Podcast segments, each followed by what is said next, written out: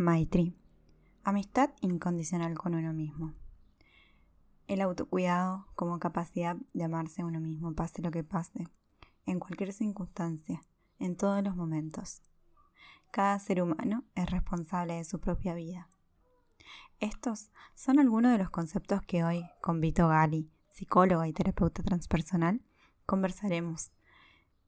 Abordaremos el tema del autocuidado, no solo como espacio necesario en la vida de todas las personas, sino también como filosofía de vida para poder construir una sociedad mejor.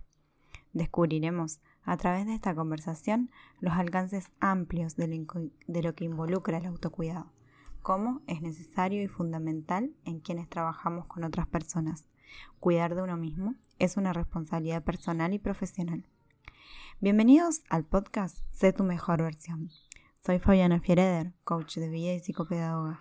Trabajo para acompañarte a encontrar tu mejor versión en el aprendizaje de la vida a través de una metodología que cuenta con tres principios, organización, autoconocimiento y emprendimiento o empoderamiento. Bueno, bienvenidos. Hoy estamos en una nueva entrevista en el podcast de de tu mejor versión. Hoy tenemos a Vito Gali, ella es psicóloga, terapeuta transpersonal, eh, y con ella vamos a hablar profundamente sobre el autocuidado, uno de los pilares con los que, siempre trato de, motivar y de estar hablando al respecto para, trabajar con, con, las otras terapeutas u otras psicopedagogas que, por ahí nos siguen y, y, estaría, eh, estoy segura que la conversación con Vito les va a ser súper interesante. Así que primero que nada, Vito, bienvenida, muchas gracias por sumarte a este espacio y te pido que, bueno, que para quienes no te conocen, te presentes y nos des una pequeña definición de quién sos. Bueno, bueno, ante todo, Fabi, muchas gracias por la invitación. Eh, mi nombre es Vito Gali, Victoria. Eh, bueno, ya hace muchos años que trabajo como psicóloga desde la mirada de la psicología transpersonal en terapia individual, básicamente es lo que vengo haciendo. Y bueno, a eso me dedico, también he tenido un recorrido por el yoga, eh, bueno, también soy profesora de yoga, pero no, no lo ejerzo. Y bueno, eso es a grandes rasgos eh, a lo que me dedico. Y bueno, no sé si querías preguntarme alguna otra cosa más. No, si quieres contar un poco más en qué, en qué consiste la, la terapia transpersonal para aquellos que no, por ahí no están tan allanados con el concepto. Bien, obvio, sí. Bueno, la psicología transpersonal es eh, ante todo una especialización dentro de lo que es el área académica, ¿sí? Eh, dentro de la psicología. Y bueno, básicamente la psicología transpersonal es una integración entre la psicología clásica, la que todos conocemos de Occidente, más las neurociencias, con las psicologías, prácticas, eh, conocimientos de Oriente eh, bueno, que ya tienen más de 2.500 años, eh, se pretende ser un cuerpo de integración, ¿sí? la, psicología transpersonal. Sería como un puente entre las psicologías de Oriente y Occidente, sumándose las neurociencias, sobre todo eh, una nueva rama que serían las neurociencias contemplativas, que estudian justamente científicamente eh, los efectos que tienen este tipo de prácticas que vienen de Oriente, como puede ser el yoga, eh, la meditación, cultivar estados eh, más elevados de conciencia, bueno, los efectos beneficiosos que tiene nuestra salud y en nuestra forma de vincularnos con nosotros y con la vida. sintéticamente sería esto, ¿no? Genial, genial. ¿Quién mejor entonces para hablarnos del concepto de autocuidado desde esta mirada tan, tan integradora? Eh, entonces, Vito, más que nada, ahora contanos para vos qué es el, autocuidado, qué significa y, por qué es tan importante también poder profundizar sobre él. Bien. Em, aquí la psicología transpersonal puede hacernos un gran aporte, Fabi. Cuando vos me, propusiste hablar de autocuidado, la primera idea que se me vino es justamente un aspecto esencial de la psicología transpersonal, que es esta idea, concepto que se llama Maitri. No sé si escuchaste alguna vez. Sí, lo leí del, libro de Virginia Gowell. Bien, eh, es un aspecto esencial dentro de la psicología transpersonal. eh, más que un concepto es una práctica, es un modo de vivir. Se suele traducir como amistad incondicional con uno mismo, ¿sí? Eh, me parece súper interesante la mirada que tiene Oriente acerca de la vinculación con nosotros mismos, porque realmente nos muestra en, en contraste lo que nuestra cultura occidental tiene muy naturalizado, el automaltrato, ¿sí? por decirlo de una manera suave, Virginia Gowell, que es referente en Argentina eh, de la psicología transpersonal, ella bueno, en su libro habla directamente del auto-odio, del fin del auto-odio. Entonces, este el término Maitri realmente nos puede inspirar en lo que es el autocuidado. Fíjate el planteo, amistad incondicional con uno mismo. Es decir, la idea es que podamos ser buenos amigos de nosotros mismos. ¿sí? Entonces, ¿qué significa básicamente? Cuidar de nosotros. ¿sí? Eh, entonces, esto es una práctica, es un modo de vivir y que tiene que ver con eh, tener una actitud de no violencia hacia la propia persona. Si podemos cultivar entonces Maitri, este autocuidado, esta amistad incondicional y ser no violentos, bueno, además de beneficiarnos a nosotros mismos individualmente, claramente va a ir beneficiando a toda nuestra sociedad. El nivel de violencia y maltrato que tenemos en general creo que es un reflejo claro de lo que nos pasa por dentro. Si no, no es posible. Y esta no violencia eh, involucra estos, digamos, ¿cuáles serían los aspectos que, por ahí quisieras destacar de, lo que se refiere a no violencia con uno mismo? Bueno, al, trato nosotros tenemos eh, que hacer conscientes que tenemos una, primero una relación con nosotros mismos, con nuestra propia persona, y hay algo que se llama el diálogo interno. Nosotros estamos hablando permanentemente con nosotros mismos, nos demos cuenta o no, nos hagamos consciente o no. Bueno, una de las, primeras cuestiones es hagamos consciente esa charla, ese diálogo, la manera en que nos hablamos, la, la manera en que nos tratamos, eh, sobre todo cuando las cosas no nos salen bien, eh, bueno, cuando estamos cansados y nos exigimos más, eh, bueno, eh, si empezamos a mirar y a escuchar esa charla, esa forma de hablarnos, vamos a ir detectando que en general tenemos mucha violencia y ahí podemos empezar claro. Porque ahí se dispara como en modo automático, digamos. Es algo que, cuando nos enojamos con, nosotros mismos o cuando nos frustramos, eh, ahí se disparan estos mensajes por ahí automáticos, saboteadores que se llaman también, que, por ahí son violentos y que hay que empezar como a detectarlos. ¿Y en qué medida entonces eh, consideras que, es importante eh, empezar a ser consciente también, no solo cuando aparecen estos aspectos por ahí de, violencia hacia uno mismo, sino también en qué medida el autocuidado, digamos, puede hacerlo consciente, nos ayuda a tener una mejor calidad de vida? Bueno, a mí una idea que me parece fundamental que, que podamos instalar es que cada persona adulta es responsable de administrar su propia vida. Eso es lo que considero fundamental. Lo digo de nuevo, cada persona adulta es responsable de administrar su propia vida. Si no lo hacemos, ¿quién lo va a hacer? Y si no lo hacemos, si no administramos bien, ahora, ahora explico un poquito más qué sería administrar bien la propia vida, eh, las distintas áreas, aspectos que conforman nuestra vida, no solamente laboral, familiar, eh, nuestro cuerpo, nuestro tiempo, si no hacemos buenas inversiones, justamente es que eso empieza a perjudicarnos, a afectarnos a nuestra vida y perdemos el equilibrio. ¿sí? El autocuidado se trata de, mantener un equilibrio en nuestra vida, que eso es sinónimo de salud. Entonces, eh, esta es como para mí una de las ideas centrales. Tenemos que ser buenos administradores de nuestras vidas. Primero que todo, ser conscientes que lo somos. ¿Sí? Como, ah, a ver, entonces ahora empiezo a mirar mi vida cómo está, las distintas áreas, los distintos aspectos.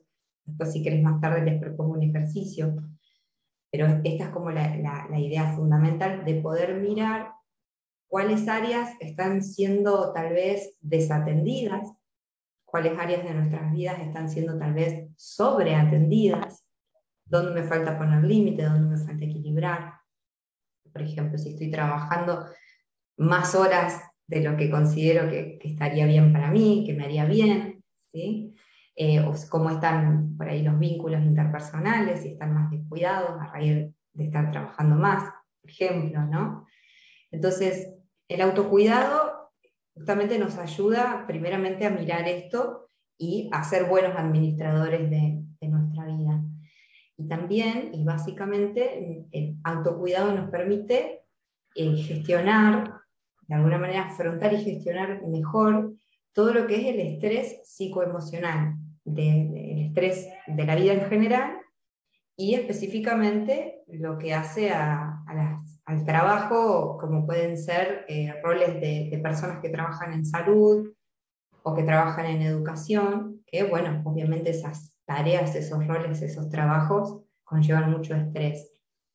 Entonces es fundamental que podamos procesar ese estrés, que podamos elaborarlo, eh, generando buenas estrategias, buenas herramientas de enfrentamiento. ¿eh? Y darnos cuenta que claramente si no lo hacemos, eso tiene eh, grandes consecuencias, tanto físicas como psicológicas.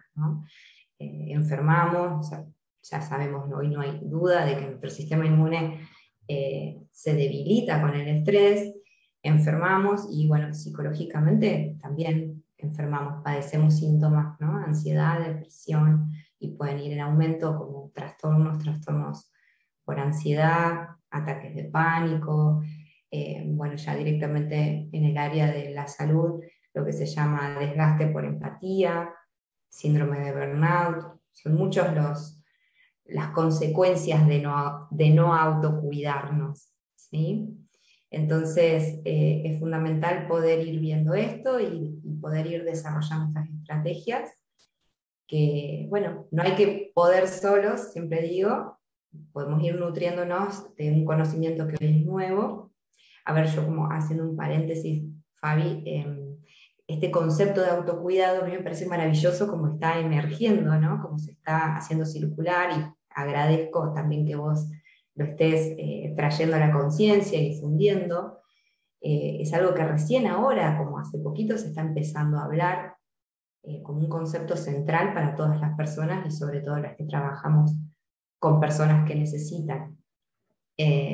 entonces, a partir de justamente empezar a hablar de esto, vamos a ir haciendo cada vez más conscientes lo que estamos necesitando para aprender a autocuidarnos. Me gustó esto que, planteas en un sentido del autocuidado como algo trascendental en la vida, no algo como puntual, decir, bueno, mi autocuidado es hacer eh, una determinada acción durante cada día, sino que realmente el autocuidado involucra todas las áreas de la vida, involucra tener en cuenta eh, el todo para poder, digamos, realmente ser un, cuidado pleno de, uno mismo. Eh, me, me, parece muy, muy lúcido este, este mensaje y, creo que ahí podemos ir a la profundidad de, lo que conlleva este autocuidado, como decís. Recién está empezando a emerger porque creo que también eh, tenemos que desligarnos un poco de las culpas o de, esta sobreexigencia constante que a veces eh, nos recargamos en, por, ser profesionales o de la salud mental o de la educación, como decías antes, que tal vez eh, creemos que por tener las herramientas este, ya, ya estamos un poco más, más eh, sanos o salvos o tenemos que tener estas herramientas para estar mejor. Eh, y muchas veces esto, esto no, nos lleva a, como decía, a estos estados de estrés muy grandes. ¿Por qué crees que a veces no, nos cuesta por ahí desligarnos de esta culpa o de esta responsabilidad extrema que tenemos y, y recién ahora estamos pudiendo hablar del tema o, o visualizarlo tan, tan necesario? Yo creo que culturalmente tenemos naturalizado esto del automaltrato eh, en todas sus formas, ¿no? Esto que decíamos hoy de, la violencia que tenemos, tenemos naturalizada esa violencia y ese automaltrato. Esto es lo que me parece que hay que hacer muy visible para que empiece a emerger el concepto más que nunca de autocuidado, la idea. Eh, esto que vos decís, no somos absolutamente tiranos con nosotros mismos, con nuestro trato, nos sobreexigimos, sobreexigimos nuestro cuerpo, no atendemos nuestro cuerpo, que nuestro cuerpo es nuestro vehículo. Necesitamos eh, comprender cómo funciona y cómo funciona bien y poder darle esa atención porque es básicamente nuestro vehículo. Cuando hablo del cuerpo, obviamente estoy hablando eh, de nuestra mente, porque nutrir nuestro cerebro, oxigenar nuestro cerebro es lo que nos permite pensar con claridad, ser creativos, poder resolver problemas. Somos un todo. Entonces, em, creo que un poco respondiendo a tu pregunta es eso, ¿no? Es eh, reformular un montón de conceptos que tenemos instalados a nivel cultural, porque si miramos para atrás, generaciones anteriores, bueno, la violencia era aún peor, podríamos decir, ¿no? Venimos de tiempos de guerra, venimos de tiempos de, mucha violencia, entonces quienes nos educaron nos fueron transmitiendo estos mensajes. Hoy decías vos, cómo nos hablamos a nosotros mismos, ¿no? Como lo que nos decimos. Y vos fíjate que era el reto que te, te daban de chiquita. Claro, ese mensaje subliminal. Mensaje que machacando, machacando se te instala como creencia inconsciente y eso es lo, que dirige tu vida.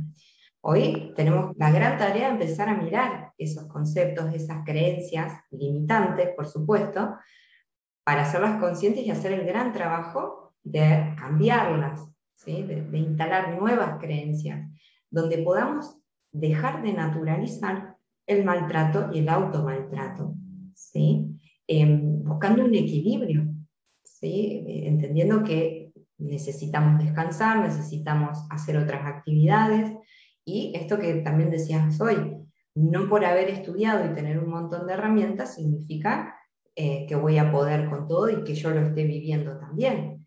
Tenemos que vivir las herramientas que tenemos, tenemos que vivirlas y sobre todo en el área de la salud, profesionales que trabajamos en la salud, eh, somos los que muchas veces más necesitamos vivir los consejos que damos. Entonces, viene un poco por ahí, me parece. Genial. ¿Y, qué quisieras como por ahí profundizar o transmitir hacia estos profesionales de la salud o estos terapeutas eh, o educadores que tal vez nos están escuchando para, mm, no sé si querés hacer este ejercicio que nos, nos proponía, que me encantaría, eh, para poder, digamos, también transmitir o dejarles como, como unas herramientas un poco más prácticas para, para despertar este, esta conciencia que estás diciendo. Bueno, primeramente tenemos, eh, em, ante todo entender esto de lo fundamental que es cuidarnos a nosotros mismos para poder estar para los demás. ¿sí? Cuando digo estar para los demás es ejercer este tipo de rol. Bueno, primero en general estar para los demás, y desde las, estas áreas profesionales que estamos mencionando. Pensemos que si no cuidamos y no, no atendemos lo que estamos necesitando para preservar nuestra salud, ¿cómo vamos a poder brindar una buena calidad de atención o de acompañamiento a otras personas? Eso me parece que eh, es algo fundamental.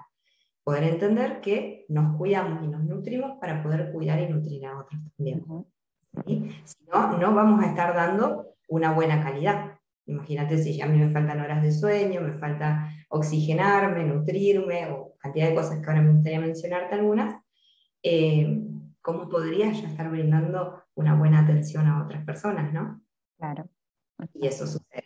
Y eso sucede. Entonces, por eso es tan importante que sigamos hablando de esto. Hay un concepto, hay una frase de Erich Fromm, que también es referente en esta psicología, que dice, toda enfermedad consiste en elegir aquello que no es bueno para nosotros. Entonces, empecemos a mirar ahí, ¿no? ¿Qué estamos eligiendo nuestra vida que no es bueno para nosotros o no en esa medida? Porque toda enfermedad consiste en elegir eso. Entonces, algo principal como, como un tip a mirar es este eje del sano egoísmo, de la empatía equilibrada, digamos. Hay, em, hay un punto que es un equilibrio entre dos extremos. Un, un extremo se puede poner al egoísmo, aquella persona que carece absolutamente de empatía, y en el otro extremo podemos poner el sacrificio, me gusta a mí representarlo, ¿no? El sacrificio, que bueno, que en nuestra cultura nos dijeron que eso era ser buenos. Exacto. ¿Mm? Esto es lo que también hay que revisar. Eh, porque cuando me sacrifico, estoy absolutamente volcada hacia los demás. Y ahí es donde me descuidé, me desaprendí. Y donde, bueno, como la palabra lo dice, sacrificio me, me va llevando a enfermar e incluso a morir en, en muchos aspectos. Entonces, un punto medio sería el famoso sano egoísmo. Y este, este gráfico puede iluminar un montón el cómo hacemos para autocuidarnos. Cuando nos estamos pasando de ese, de ese límite, cuando nos estamos descuidando, necesitamos tener empatía hacia nosotros mismos primero, sin dejar de ser empáticos hacia los demás. ¿sí? Y eso también, yo creo, Fabi, que implica trabajar mucho el amor propio, que ese es otro aspecto que veo que nos falta en general a las personas, por todo esto que estamos diciendo. Está totalmente ligado al, al, mensaje violento también con uno mismo. A la naturalización del autodesprecio. vos fíjate que hablar de autocuidado también en un punto va a ser hablar de amor propio, de autoestima, de autovaloración, porque cuidamos lo que apreciamos, ¿no es cierto? Entonces, ¿cómo empiezo a autocuidarme? Y cuando empiezo a valorarme a mí como persona y a mi propia vida. Entonces, hay que empezar por ahí también. Cada uno vaya viendo en qué medida necesita reforzar ese amor propio para, para cuidarse más conscientemente. Entonces, como algunas recomendaciones antes de este ejercicio sería, primero, asumir ese compromiso, esa responsabilidad de, de nuestro autocuidado Obviamente que sea un proceso gradual, saber que vamos a ir poco a poco, que nadie nos enseñó a autocuidarnos, ¿sí? pero creo que este es el punto de partida, ¿no? Como recomendación, asumí que sos administradora de tu propia vida. ¿Ibas a decir algo? No, que me, me, hizo mucho sentido esto que decís que nadie nos enseña y que eso es una de las cosas que yo también siempre digo. Eh, eh, como algunos de los pilares que yo trabajo son cosas que por ahí yo fui descubriendo en el camino de la profesión, que, en ningún momento no, lo hemos trabajado como a nivel académico o a nivel de formación, tanto la organización, la planificación, la gestión del tiempo, eh, el autocuidado. Eh, son todas estas herramientas que por ahí uno va viendo que las necesita y que son vitales para poder eh, trabajar en un ámbito, sobre todo terapéutico, eh, y, uno las tiene que ir aprendiendo bastante solos en el, en el transcurso del camino. Entonces está bueno también visibilizar eso y decir, bueno, no tenés tampoco por qué saberlo todo y, también ahí bajar un poco el, nivel de, de, la exigencia sobre este tema también, digamos, decir, bueno, el autocuidado es algo que, que podemos ir aprendiendo también y que, que está bueno también verlo así, eh, con, con, mucha tranquilidad, digamos, no como una exigencia más en, en la vida. Exacto. Eh, me parece que, que, lo lindo es poder empezar a tomarlo como una filosofía de vida, como un paradigma. Claro. Empezaría por ahí, ¿no? Y, y que trasciende el, el, punto de trabajar dentro de la salud y de la educación. Tiene que ver como una filosofía de vida, el autocuidado, ¿sí? no solamente para ser mejor profesional. Si yo no estoy bien en otras áreas de mi vida, ¿cómo puedo ser buena profesional? Exacto. Es imposible, ¿no?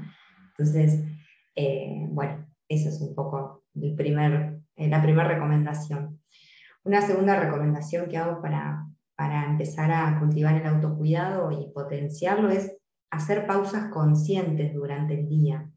Hay algo, Fabi, que es fundamental, que es parar y salir del piloto automático, de este, de este, modo automático en, el que esta sociedad en general vive, en que como sociedad vivimos, ¿no? Eh, entonces, hacer pausas conscientes sería darnos momentos durante el día, una, pausa para sentirnos, para registrarnos, para escucharnos, para ver cómo estamos llevando el día, por ejemplo, ¿sí? Eh, para preguntarnos qué estamos necesitando. A, a, mí me gusta mucho también proponer hacer tres respiraciones conscientes, por ejemplo. Tres respiraciones conscientes. Parar lo que estés haciendo y simplemente hacer tres respiraciones conscientes, porque eso nos corta el automático, nos obliga a estar presente, la respiración siempre está en el momento presente, estamos aquí ahora, y eso es como un freno de mano, ¿no? Como paro, registro, me observo, me siento, veo cómo está haciendo mi día. Eso nos va a ir como anclando la conciencia en el presente, ¿sí? Y nos va a ayudar justamente a ver cómo estamos y qué necesitamos, que de eso se trata el autocuidado, nos va a ayudar a poder saborear el día, eh, que es un poco, yo escucho, sobre todo en esta época del año, todo el mundo, cómo se voló el tiempo, cómo se pasa el año. Y creo que si no, más allá que sí, que, que creo que el tiempo está más acelerado, pero si uno no está presente, pestanea y estamos en Navidad. Cuando uno sí está presente, esto es lo mismo, Fabi, que cuando comemos. Eh, cuando tragas la comida y no registraste, no estuviste ahí, tragaste la comida, no supiste ni qué sabor tenía. Así nos pasa con el día y con la vida y con Exacto. Estamos perdiendo los sabores de la vida. Y fíjate, una práctica que se recomienda para ejercitar estar en el presente. Comer con atención. Comer saboreando, ¿sí? estando presente. Entonces ahí sí estás comiendo esa comida y sabes qué sabor tiene. ¿no? Y así cada día. Entonces pensar en esto, saborear el día, estar presente versus tragar el día o que el día te trague. ¿no? Exacto. Con esa sensación de angustia. Entonces, hacer pausas. Una recomendación puede ser, por ejemplo, ponerte una alarmita en el celu, que hoy eso lo hace todo el mundo. Eh, por ejemplo, he visto gente que lo hace o tiene aplicaciones para tomar agua, para tomar más agua. Claro, sí. Entonces, una alarmita y se toman un vaso. Bueno, pueden ponerse una alarmita y hacer tres respiraciones conscientes, por ejemplo. Esto eh, va a ser así al principio para que pueda incorporarse este hábito. Claro ya, bueno, vamos a estar habituados a estar con estas pausas, pausas conscientes. Em, otra recomendación muy importante es saber pedir ayuda y colaboración dentro de lo que es el autocuidado. Hay muchas personas que les cuesta pedir ayuda, hay muchas personas que les cuesta delegar. Eso es un gran, gran trabajo dentro del autocuidado, aprender a delegar, porque muchas veces estamos haciendo por demás y muchas veces estamos haciendo por otros. Entonces, a revisar eso también es una buena recomendación. Em, y ni hablar que acá es donde va a entrar la recomendación del espacio terapéutico para todo el mundo, también otra idea que, que ha ido cambiando con los años, por suerte. ¿sí? Em, el espacio de terapia hoy se ve como un espacio de salud, un espacio de crecimiento y bueno, también de autocuidado. ¿sí? y ni hablar para profesionales que trabajan dentro de la salud mental. Entonces, bueno, eso es básico. Em, y por último, diría que revisar la propia rutina, la, rutina que, todo, que cada persona lleva, revisar esa rutina, a ver que, cada persona pueda mirar si tiene, cómo vienen siendo sus rutinas diarias y si tienen actividades que sean nutricias, es decir, actividades placenteras, actividades de disfrute, actividades eh, de creatividad, por ejemplo, porque esto es justamente lo que nos va a nutrir, como decía hoy, para poder nutrir. ¿sí? Em, tendríamos que ver de, alguna manera lo que estamos necesitando para equilibrar si por ahí nuestra rutina tiene mucha demanda, por ejemplo, mucha exigencia, bueno, ¿cómo podrías equilibrar esa rutina? ¿Podrías darte una hora de alguna actividad que te relaje? ¿Sí? Y revisar nuestra, nuestra rutina en estas actividades nutricias. También incluyo el, el tema del cuerpo, del autocuidado, de nuestra alimentación, que es un tema otro gran tema dentro del autocuidado para mí. Como te decía hoy, nuestro vehículo necesita estar eh, bien nutrido para funcionar en óptimas condiciones y entonces hay que hablar de alimentación. Necesitamos eh, obviamente tener una buena cantidad de descanso eh, y bueno, y el ejercicio físico que es fundamental. ¿sí? Fundamental. Ninguna persona que pretenda tener una vida equilibrada puede ser sedentaria. Le va a costar mucho y mm, con el tiempo se paga una consecuencia. ¿no? Necesitamos oxigenarnos, necesitamos movernos. Todo esto empieza a traducirse en bienestar. Y, bueno, entonces como te decía recién esta recomendación, revisar tu rutina y fijarte de alguna manera qué actividades nutricias le, le pueden estar faltando y ajustes que, que podrías hacer, ¿no? Esto es un poco de lo que se trata el ejercicio. En realidad es un ejercicio para tomar conciencia de todo lo que hablamos hoy. Podemos hacer, dibujar un círculo en una hoja, dibujar un círculo y dibujarle un punto central que seríamos nosotros, cada persona, como administrador de su propia vida. Y desde ahí va a ir dibujando, como si fuese un gráfico de tortas, eh, las distintas áreas que considera, áreas o aspectos que considera relevantes en su vida. Propongo, por ejemplo, el área de la, lo que sería ocupación y trabajo, amistades, vida social, familia, también pueden quienes están en pareja incluir pareja, quienes tienen hijos pueden incluir hijos, el área del ejercicio físico o el deporte, el área de la salud y la alimentación, pueden ir ahí también unidos, y el área de la recreación o hobbies, por esto que decía hoy que es fundamental para, para conectarnos con otra cosa. Estas áreas, la, invitación es, a que cada uno la dibuje, las marque dentro de ese círculo, en base a cómo las percibe internamente, en cuanto al tamaño, por ejemplo, o si no, simplemente dibujarlas y ponerles el nombre. Poder contemplar ese gráfico nos ayuda a ver con objetividad y a tomar conciencia de cómo estamos, cómo están cada una de esas áreas, ¿no? ¿Cómo estoy con esta área, con este aspecto de mi vida? ¿Qué estoy descuidando tal vez, como decía hoy? ¿Qué estoy sobreatendiendo y necesito poner un límite? Eh, es muy interesante porque muy rápidamente nos, nos va a mostrar dónde estamos necesitando mayor autocuidado. Sí, es un poco parecido a lo que se llama también la rueda de la vida, esto de, poner como una, numeración y, poder visualizarlo. Y, cuando, cuando esto no gira, cuando esto no, tiene más o menos el mismo, la misma energía todo, no gira la rueda.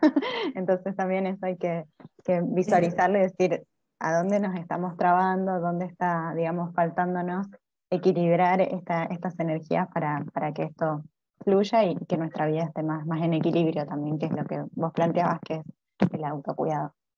Así que, Vito, eh, me encantó esta conversación. Eh, no sé si nos querés aportar algo más eh, o querés, quedó algo pendiente por ahí para decirnos.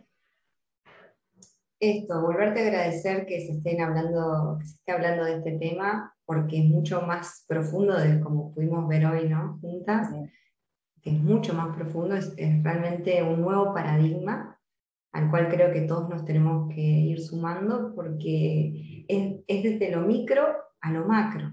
O sea, trabajar en lo micro cada persona individualmente. Imagínate qué sociedad seríamos, cómo educaríamos a, las nuevas generaciones, con qué mensajes y en qué mundo se iría convirtiendo este mundo si cada persona se cuidara a sí misma, ¿no? Si me cuido a mí mismo, voy a cuidar a otros, voy a cuidar el medio ambiente, eh, voy a tener justamente eh, un trato que no estamos teniendo como sociedad.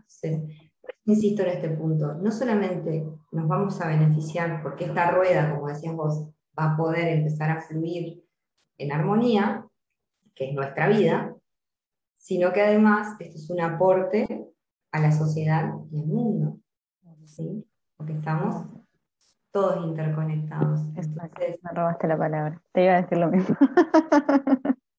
Exactamente.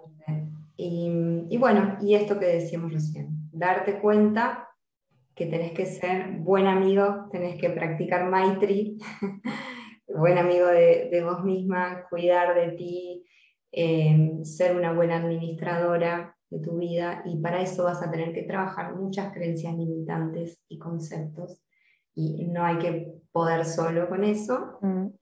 Eh, está bueno pedir ayuda, inspirarse, eh, pueden ver, pueden buscar espacios terapéuticos para de a poquito, paulatinamente, ir haciendo esta transformación. Exacto, me gusta esta palabra de la amistad incondicional, esto, esto de incondicional de pase lo que pase. Hago las cosas bien, hago las cosas mal, eh, ahí, ahí siempre tiene que estar este, este amor, amor propio, digamos, siempre presente.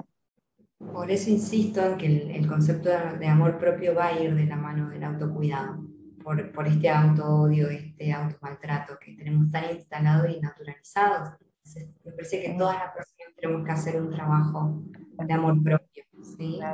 Y estamos en este paradigma también de la, del amor condicionado, de si hago las cosas bien o si me porto bien o si me sale todo bien, soy buena y si no, tengo que castigarme. Entonces, eso, eso está bueno ir poniéndolo también en, conjunto con, este autocuidado, que me pareció de mucha luz lo que nos dijiste. Ok.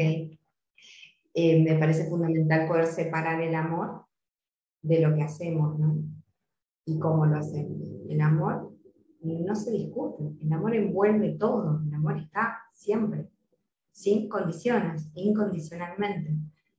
Desde ese amor que siempre está sosteniendo, charlamos de cómo estoy, estoy en, mi rendimiento, cómo hice las cosas, qué puedo mejorar, pero no discuto el amor, no, no pongo en duda el amor. Este, individualmente diría, eh, no me dejo de querer a mí misma, de aceptar, por más que me haya equivocado, por ejemplo. Justamente ahí es donde más me tengo que querer. Y ver, simplemente, aceptar que soy un simple ser humano que está aprendiendo, intentando aprender en este mundo. ¿Viste cómo van desprendiéndose conceptos que son súper de no equivocarse, de no errar, del miedo al error? Tantas cosas tenemos que ir eh, reestructurando, reconfigurando, resignificando. Me encanta resignificar el error como algo positivo. Siempre digo, ¿no? ¿De qué manera aprendemos? ¿De qué manera se inventaron las grandes cosas de este mundo? Sí, obvio. Equivocándote, probando, es tan importante resignificar el error como, como algo positivo, ¿no? Lo tomo como un aprendizaje y desde ahí lo hago mucho mejor. Exacto. Bueno, Vito, muchísimas gracias. Estoy muy feliz por esta conversación y, gracias por, por la profundidad que nos, que nos aportaste. Y, bueno, ojalá que sigamos eh, teniendo tal vez otras conversaciones para, para seguir profundizando un poquito más en, en, todos estos conceptos que nos fuiste regalando. Bueno, Fabi, sí, viste, como verás, da para, para seguir siempre charlando más de más, pero está bueno si querés le damos un cierre por hoy hasta acá. Te vuelvo a agradecer un montón la invitación y bueno, espero que les sirva a la gente que lo escuche, que lo vea. bueno, desde ya les mando un abrazo muy grande, con mucho amor y bueno, a poner en práctica este autocuidado consciente. Muchas gracias, Vito. Gracias por tu tiempo. Un beso grande.